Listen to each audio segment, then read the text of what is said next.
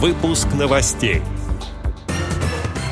Процедура получения компенсации за средства реабилитации стала полностью дистанционной.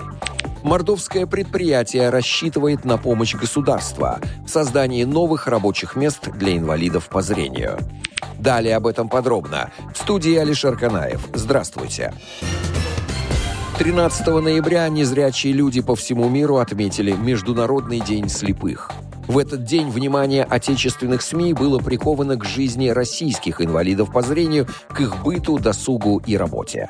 Так, в центре внимания мордовского телеканала «Десятый канал Телесеть Мордовии» оказалось предприятие Всероссийского общества слепых ООО «МП Искра», где трудятся незрячие работники.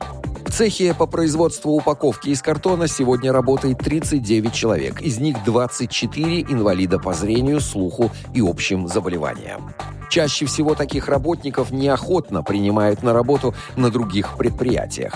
Поэтому ООО «МП Искра» является единственным хозяйственным обществом, которое 90 лет занимается трудоустройством инвалидов по зрению и других нозологий.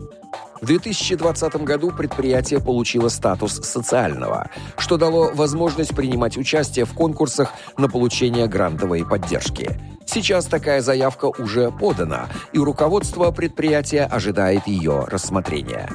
На сегодняшний день Департаментом промышленности администрации аппарата управления ВОЗ подготовлен инвестиционный проект, который предполагает модернизацию производственных линий предприятия ВОЗ ООО МП «Искра» с использованием средств Всероссийского общества слепых, самого предприятия ВОЗ и софинансирования со стороны республиканского бюджета, сообщает Медиавоз по информации телеканала «Десятый канал Телесеть Мордовии». Как сообщает портал dislife.ru, по информации пресс-службы Минтруда, люди с инвалидностью теперь могут оформить компенсацию затрат за самостоятельно приобретенные услуги и технические средства реабилитации в полностью дистанционном режиме. Сделать это можно на сайте госуслуг. Ранее в электронном виде можно было подать только заявку на компенсацию, но для подтверждения расходов надо было представить оригиналы документов.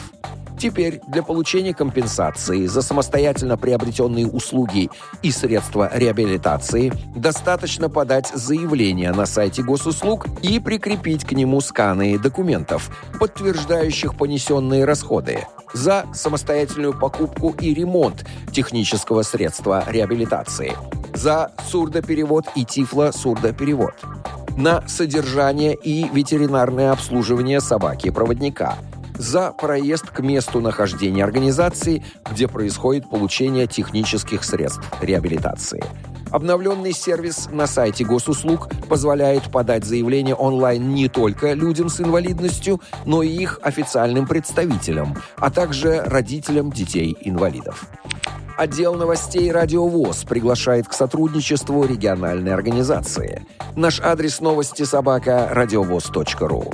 В студии был Алишер Канаев. До встречи на Радиовоз.